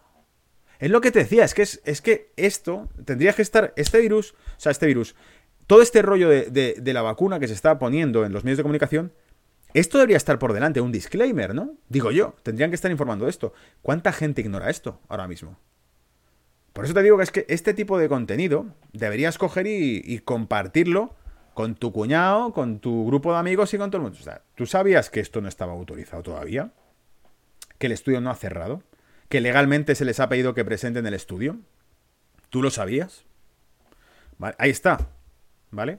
Y claro, la Generalidad de Cataluña, el gobierno de Cataluña, en España ha presentado igual una nota interna que alerta sobre los efectos adversos de las vacunas. Dice, y esto lo sacaba Euskal News, ¿vale? Decía, así reza la alerta de seguridad del 16, de, perdón, 2021-016, emitida por el Departamento de Salud de la Generalidad de Cataluña, enlace al final de la noticia, en febrero de este año, que pide a los profesionales sanitarios reporten aquellos casos que, tras la inoculación de la vacuna contra el coronavirus, produzcan episodios desconocidos graves, sobre todo si motivan un ingreso hospitalario, ponen en peligro la vida o tienen un desenlace mortal. Que empiecen a guardarlos, como si no se hiciese ya. O sea, es decir, no se supone que tendrían que estar obligados a hacer esto, porque hay que emitir una nota informativa. le he pinchado y le ha dado un chung y se ha muerto. Bueno, pues causas naturales. No, no, no, no. Ahora te pongo por escrito, me tienes que guardar un registro de toda la gente que le dé un chungo con esto, ¿vale? Ahí lo tenéis, César Vidal. César Vidal, editorial. Conflicto de interés en la EMA, insisto. Me pareció buenísimo el programa y fue lo que me trajo, me trajo a la cabeza la duda siguiente que os voy a plantear ahora. ¿Qué hay de legal en que se hable de la vacuna en los medios de comunicación? Y te pongo, te cito, te leo la Practice, Practical Law Thomson Reuters, el portal jurídico donde nos podemos citar Mejor dicho, podemos buscar referencias jurídicas, legales, sobre cualquier tema. En este caso, lo que hemos buscado ha sido, en esta investigación breve de pocos minutos, porque no lleva más de eso, ¿vale? Es la idea que surgió a través del podcast de César Vidal, era buscar algo de esto, porque César Vidal menciona y te lee la normativa que hay de la EMA y del conflicto de interés. Buenísimo, insisto, ese podcast, muy bien elaborado. Entonces aquí te dice, eh, los principios generales incluidos en la Directiva del Código de Medicamentos de Uso Humano son los siguientes y está citándote los principios, distribución y comercialización de medicamentos en la Unión Europea, panorama general. Atentos, ¿eh? Los medicamentos que no estén autorizados no se pueden anunciar a ninguna persona, incluida la profesión médica no se pueden anunciar a ninguna persona, incluida la persona médica. Vale, mi pregunta sería la siguiente, no tengo idea de esto, o sea que todo lo que hago es lanzar dudas en este podcast, ¿vale? Para que los expertos puedan responderlas. El problema es que en las redes sociales también lo hemos probado, os mostré la semana pasada cómo había emitido alguna pregunta que otra a varios perfiles de médicos en redes y ninguno contesta este tipo de preguntas, ¿vale? En aquel momento fue que, le parecía el estudio que había hecho el propio doctor Fauci en 2014-2015 con las vacunas Em, de adenovirus eh, que habían mostrado un fracaso absoluto y no te contestan. Y les mandaba el panteazo de los estudios con las conclusiones del estudio. Está publicado en la librería médica de Estados Unidos. Cualquiera pueda. Yo no soy médico, joder, y me lo he leído. Ellos, imagino que como médicos se lo leerán. O cuando eres médico de cabecera, ¿qué haces? Mandas paracetamol y ibuprofeno y te vas para casa y te pones a ver la tele, Netflix. O tienes algún tipo de curiosidad médica sobre estas cosas, ¿vale? Es una pregunta que lanzo. Tenéis responsabilidades, ¿no? Entonces, eh, bien, mi pregunta aquí ya de entrada sería, eh, los medicamentos que no están autorizados no se pueden anunciar a ninguna, eh, a ninguna persona. Bien, ¿este medicamento está autorizado? Porque se ha autorizado su uso de emergencia, pero hemos visto que el estudio de confirmación de seguridad del medicamento finaliza en diciembre de 2023, para una de ellas en concreto. ¿Pueden hablar de ella en la tele? ¿Está realmente autorizada si no ha finalizado su estudio? ¿Se puede publicitar si no ha finalizado su estudio? Sí, se ha, autorizado su uso de emergencia. Como una droga, como un medicamento. Eso, quiere decir que los hospitales pueden aplicarla, ¿no? Imagino, entiendo. Se les ha autorizado que las apliquen los hospitales.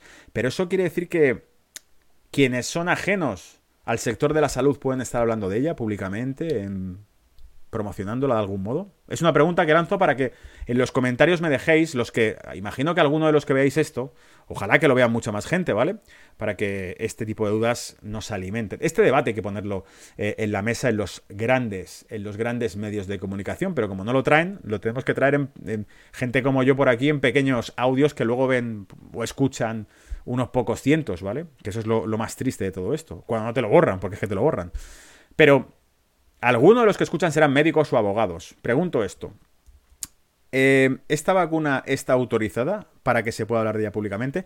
Sigo con otra pregunta, ¿vale? Dice, los medicamentos de venta con receta no deben publicitarse al público. Bien, si no me equivoco, referencia que yo sigo con todo esto es el doctor eh, Luis Miguel Benito de Benito, que tenéis su portal, su canal, Luis Miguel Benito de Benito y el portal de reencuentros, donde hace una actualización cada semana, cada martes por la noche, este martes por la noche en directo, hace su transmisión en vivo, que también es eliminada porque no te dejan escucharle, y que tienes que irte a Libri o a Odyssey para poder verlo eh, al día siguiente, ¿vale? Yo le sigo constantemente. Me parece no solamente como médico, sino como calidad humana, el mensaje que transmite es un mensaje de esperanza a la gente, básicamente, ¿vale? Contra, contra todo este mm, círculo de terror psicológico que se, que se inocula, ¿vale? Pero a lo que voy, yo le entendí, en este caso, al doctor Luis Miguel de Benito, explicar que él sí se había leído, al fin y al cabo al menos alguien que sí se documenta, un médico que sí se documenta sobre estas cosas, había leído el prospecto de Pfizer y era una sustancia, o sea, Pfizer, es aplicada solo por prescripción facultativa. Dice el propio prospecto, por prescripción facultativa. Luego, mi pregunta siguiente que hago a los que seáis expertos de temas jurídicos, investigarla, por favor. Los medicamentos de venta con receta. Prescripción facultativa es una receta, hasta donde yo tengo entendido. O sea, tal como me da a entender a mí la lógica, una prescripción te prescribe, un facultativo, un médico, te prescribe en un papel, consume esto. Luego, medicamentos de venta con receta no deben publicitarse al público. ¿Están Ana Rosa, mm, actores famosos y políticos publicitando un medicamento que tiene una prescripción facultativa? Porque entonces estarían rompiendo la ley de distribución y comercialización de medicamentos en la Unión Europea. Te lo pregunto, ¿vale? Toda la publicidad permitida debe ajustarse al resumen de las características del producto. Al resumen de las características del producto. Es decir, que si hacen publicidad de ello, tienen que leer las características al completo del producto. Imagino que eso incluye también que recuerden constantemente los efectos secundarios que puede producir el producto. Es decir, cuando tú mandas, dices, la aspirina es buena, es cojonuda, es magnífica, es buenísima, es muy buena, salva vidas la aspirina. Pero te recuerdo que puede producir úlceras si excedes eh, en su consumo, ¿vale? Lo debería decir, ¿no? Por ley me obligarían a decir esto, ¿no? Lo están diciendo en los medios de comunicación. Toda publicidad permite, perdón, toda la publicidad permitida debe fomentar el uso racional y no debe ser engañosa. Y esto es curioso de que no debe ser engañosa porque a mí me vienen a la cabeza varias cosas con esto de que no debe ser engañosa, ¿vale? ¿Os acordáis que hemos dicho que los centros epidemiológicos, los CDC de Estados Unidos, han mostrado que el ratio de mortalidad que tiene el COVID oficialmente actual hoy, con los datos que ya se tienen, te dice que es del 99,7% de supervivencia. O dicho otro modo, que tiene un 0,3% de mortalidad. O dicho otro modo, que cada 100 personas 99 que se han infectado con COVID sobreviven al COVID. Sin embargo, en el canal de televisión de España 4 tenemos una ilustración donde se ve a dos monigotes aquí de pie, no sé quiénes son estas personas, pero evidentemente no deben ser personas que tengan mucho conocimiento de nada, sino que las ponen aquí para leer la pantalla. Y ponen AstraZeneca y ponen no es la que más trombos provoca. Que eso ya es acojonante. Que te digan, tómate esto que no es la que más mata, ¿vale? Dice, no es la que más trombos provoca, no es la que tiene más efectos adversos. Sí, hay medicamentos más peligrosos. ¿Qué cojones es esto, de verdad? o sea, no es la que más trombos provoca. Tranquilo que no es la que más mata, ¿vale? No es la que tiene más efectos adversos, tipo, las hay peores incluso. Si hay medicamentos más peligrosos, claro que sí. La quimioterapia es más peligrosa probablemente que esto, ¿vale? O 10 aspirinas de golpe son más peligrosas que esto. O cruzar una autopista con una venda en los ojos y corriendo una hora punta, seguro que es más peligroso que esto, ¿vale? Eso significa que tienes que consumirlo. Y te pone, lo que sí mata es no vacunarse. Atención, atención a esto porque es acojonante, ¿vale? Lo que sí mata es no vacunarse. Esto te lo está diciendo la televisión de España. Pero no hayamos quedado en que Toda publicidad no debe ser engañosa. Y no hayamos quedado en que la tasa de mortalidad actual registrada es de 0,3% de tasa de mortalidad. No hayamos quedado en que la gente no vacunada hasta la fecha eh, que se había registrado por los centros epidemiológicos sin vacunarse y contagiada de COVID, el 99,7% sobrevivía al COVID. Y te está diciendo el Canal 4 Televisión lo que sí mata es no vacunarse. 99,7% de las personas que se han contagiado de este virus no estaban vacunadas, han sobrevivido a este virus. Luego, ¿por qué están contándonos esto? ¿Está acaso el Canal 4 vulnerando la ley de distribución y comercialización de medicamentos de la Unión Europea? Lanzo la pregunta para que en los comentarios, los que seáis expertos juristas, digáis, joder, pues sí o no. No tengo ni idea, a lo mejor hay algún, mm, mm, no sé, contexto en el cual se puede hacer esto. Pero si yo fuese abogado, habríamos dicho, hostia, si es que todo esto es ilegal. Si fuese abogado y me hubiese informado de esto y tuviese conocimiento jurídico, me habría dado cuenta de esto. Pero soy, mi background es economista, no, no abogado. Por lo tanto, igual que veo que el, euro es un coladero de un problema estructural, económico y monetario brutal, insalvable, si fuese abogado, quizá en todo esto habría dicho, hostia, la que están liando, que están hablando hasta los monigotes de la televisión y los presentadores están diciendo lo bueno que es esto. Pero si esto rompe con toda la normativa y la regulación de medicamentos. No lo sé. Pero si yo supiese de esto, a lo mejor que el que sepa me diga, ¿vale? Los Estados miembros pueden optar por prohibir la publicidad al público de medicamentos reembolsados. Bien, las empresas deben establecer su, propio servicio científico. Deben conservar copias de anuncios publicitados y deben proporcionarlos a las autoridades que las soliciten. Vale, vamos a, a más temas. La publicidad dirigida al público no debe la publicidad dirigida al público no debe, y dice, dar la impresión de que no es necesaria una consulta médica o una operación quirúrgica. No sé, ¿vosotros tenéis la impresión de que no es necesaria una consulta médica cuando veis la tele y hablan de esto? No, no es necesaria una consulta médica. Esto póntelo, que es bueno. Otra, sugerir que los efectos están garantizados. Bueno, nos acaba de decir el Canal 4 que lo que no mata es no vacunarse. O sea, ¿nos está garantizando que eh, funciona? Sugerir que los efectos, ni siquiera te dice que lo digan, solo, sugerir que los efectos están garantizados sería ilegal, ¿no? sin reacciones adversas o mejores e, o equivalentes a las de otro tratamiento o producto. ¡Oh! No había caído en esto. Fíjate, dice, sugerir que los efectos están garantizados sin reacciones adversas o mejores o equivalentes a las de otro tratamiento o producto. No acaba de decir cuatro aquí en esta ilustración que huela ilegal. Hay medicamentos más peligrosos. Hay medicamentos más peligrosos y aquí la ley dice que sugerir que los efectos están garantizados y que son mejores o equivalentes a los de otros tratamientos o productos. Son mejores que otros productos. ¿Por qué? Porque hay otros medicamentos que matan más. Hostia, yo creo que acabas de incumplir la ley.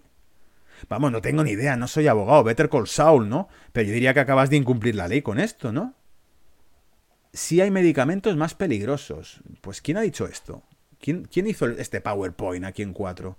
¿Vale? Los que seáis abogados o incluso jueces, ¿Qué haríais con esto, vale?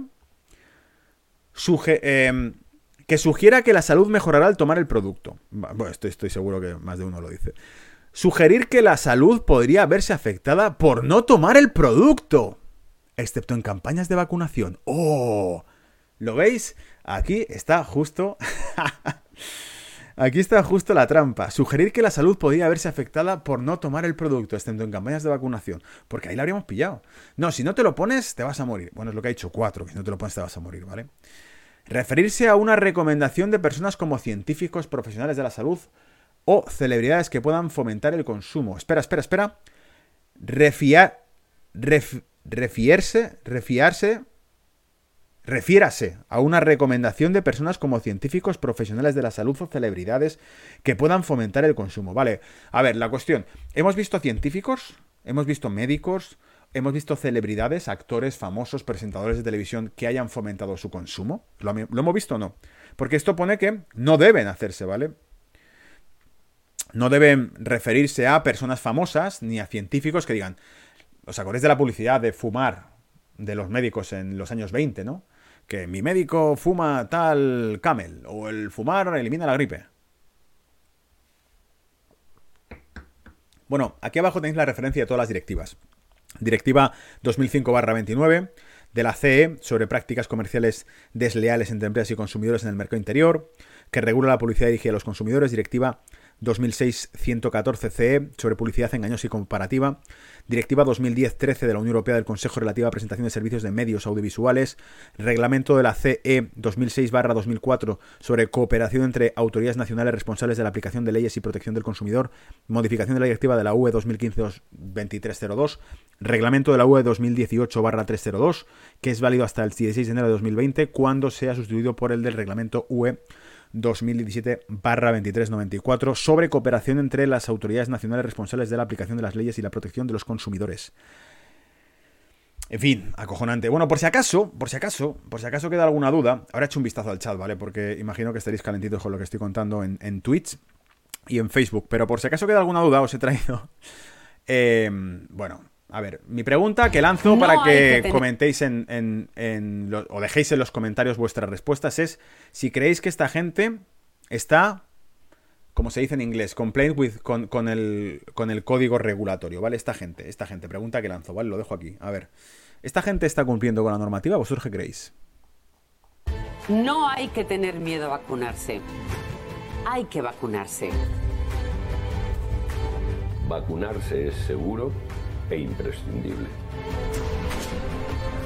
La vacuna es la solución. Hay que vacunarse. Vacunarse es seguro y es imprescindible. No tengáis miedo, la vacuna es segura. No hay que tener miedo a la vacuna, hay que vacunarse. La vacuna es la solución, hay que vacunarse. No hay que tener miedo a la vacuna, hay que vacunarse. Vacunarse es seguro y es imprescindible.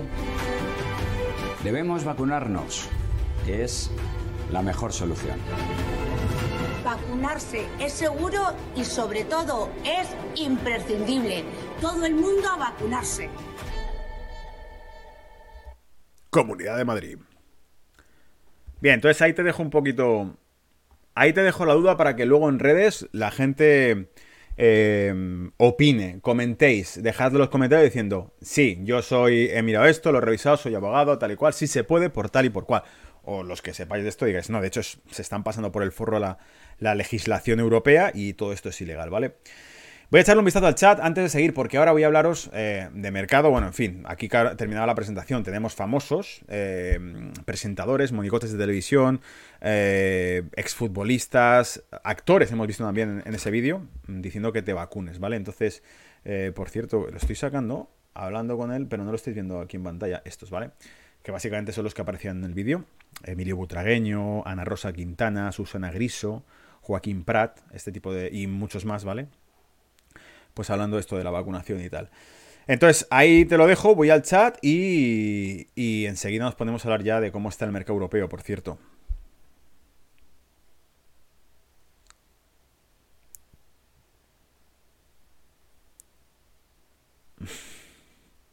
Vale, aquí los comentarios que va dejando la gente son interesantes. Pablo decía, estás on fire, Gonzalo. Em, bueno, veo que muchos estáis pues en la misma línea. Claro, por algo, por algo seguís el contenido escéptico que vamos publicando aquí.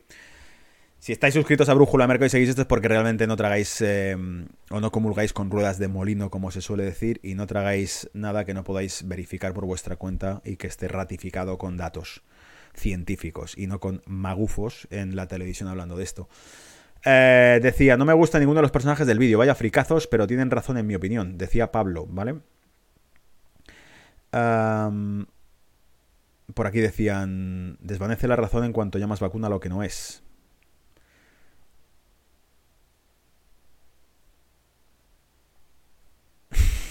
por aquí ponía otro, haré lo de la opinión contraria. Vale, y por aquí ponía también otro. Pablo, estabas comentando por aquí en el chat, imagino, con, con Fran o con alguien más, discutiendo por aquí con el tema, sobre que la OMS había fallado más que una escopeta de feria y habían perdido toda credibilidad. Al principio decían que no había un contagio entre humanos. Sí, yo me acuerdo de eso, lo publicamos también aquí, el 20, 14 de enero, 20 y pico de enero, lo dijeron en Twitter, en su cuenta de Twitter, que todavía no, no había constancia de que se transmitiese entre humanos, ¿vale? Que la mascarilla no servía. Mm, lo siguen diciendo, lo de la, la mascarilla no sirve. ¿eh? Hay estudios incluso que se han hecho donde veían que tanto uno como otro no transmitía. De hecho, la propia entrevista que le hicieron al experto en este tema, al doctor Simón en España, nuestro doctor Fauci, pero en España, ese tipo dijo en la entrevista que la mascarilla era efectiva para el que estuviese enfermo, eh, para que no transmitiese nada y ni expulsase eh, sus virus y sus historias, pero para la gente que estaba sana, ¿qué sentido tenía que estuviese con una mascarilla? Y hemos visto que el doctor Fauci ha dicho que no existe la figura en la historia de la medicina y de los virus respiratorios, no existe la figura de un asintomático transmitiendo virus por ahí, ¿vale? Y vale, y ahí Pablo tiene razón, dice, lo de las vacunas lo veremos en el caso de Israel, cuando la vacunación sea mayoritaria. Que ya van, ya van por una ronda mayoritaria. Por cierto, lo siniestro es que en Israel, no me informa mucho de esto, no os he traído datos de eso, o sea que lo dejo también ahí para que luego lo habléis en el chat y lo habléis en los comentarios. Pero en el caso de Israel, el tema está en que, que hasta donde yo sé, eh, hace poco leí que habían dejado de cruzar datos de mortalidad con el momo precisamente porque se les había disparado las tasas de infecciones y mortalidad. Algo que también ha pasado para Chile, si no me equivoco, ¿vale? Que iban con un ritmo de vacunación increíble y de repente, ¡buah! Una hora de la hostia, todo el mundo infectado. todo saturado, ¿vale? Y que está una situación fatal en Chile y tal. Entonces sí es cierto que ha habido, pero claro, siempre basándonos en los medios de comunicación, no en datos que podamos sacar, que eso es lo que nos gusta sacar en este programa. No me creo lo que te diga un titular de prensa, me creo lo que muestren los TDC, las estadísticas, siempre y cuando eh, sean fiables, ¿vale? Quien las publican.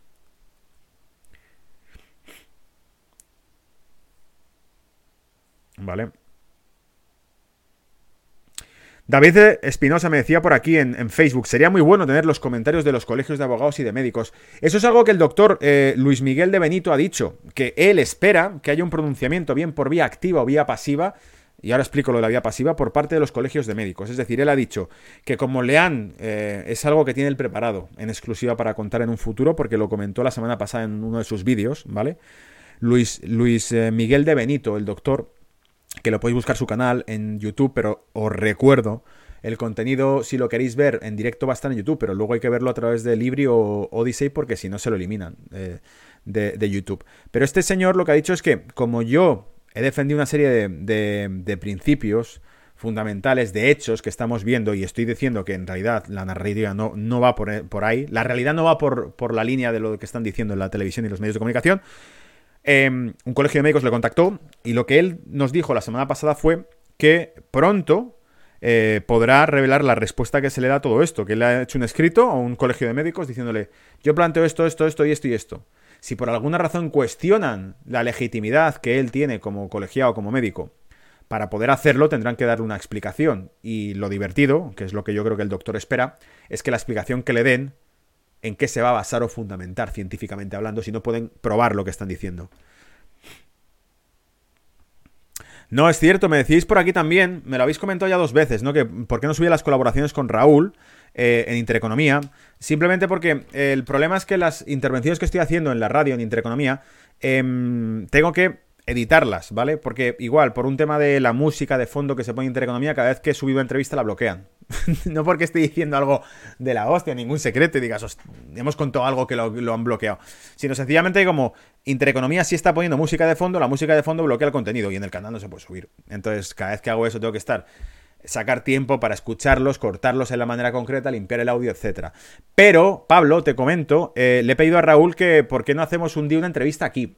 Es decir, en Brújula de Mercado, que también venga Raúl, porque Raúl prepara un contenido increíblemente bueno sobre temas de, mercado. Incluso sobre estas cosas también se está metiendo cada vez más, porque hasta Intereconomía, Intereconomía yo creo que es un, medio de comunicación que siempre ha sido tajante, ha sido claro. Te gusta o no te gusta, pero dice lo que dice y punto. Y en este caso, afortunadamente, Intereconomía está manteniendo el tipo. Intereconomía está manteniendo el tipo, ¿vale? Para muchos que pensabais que era un canal conservador o rancio, Intereconomía ha ido siempre como un toro. De hecho, por eso el logo de Intereconomía es el toro. Intereconomía ha traído a quien ha traído. Ha traído a gente de, un, de una pata, de la otra pata, de un lado, de otro lado, y nunca ha aplicado ningún tipo de censura. Y sigue haciéndolo a día de hoy. Por eso Intereconomía es un refugio, un resquicio, un núcleo terco para resistir la información frente al discurso único del resto de medios de comunicación. ¿Vale? Y no le estoy haciendo publicidad, es que simplemente es la realidad. Pues sí. Bueno, sí, con, con Cava hablo bastante a menudo también. Con Pablo Gil nunca he tenido la oportunidad de hablar, pero mucha gente me ha hablado muy bien de él. pero me encantaría igual también poder hacer una tertulia con, con todos ellos, ¿vale? Con Raúl ya te digo, tengo contacto a menudo. con Cava también, con José Luis. Me parece además no solamente un, un, crack en temas de mercados y temas financieros, sino además una, una buenísima persona, ¿vale? Bien, ¿os parece? Voy a meterme ya con el tema de mercado. Me estoy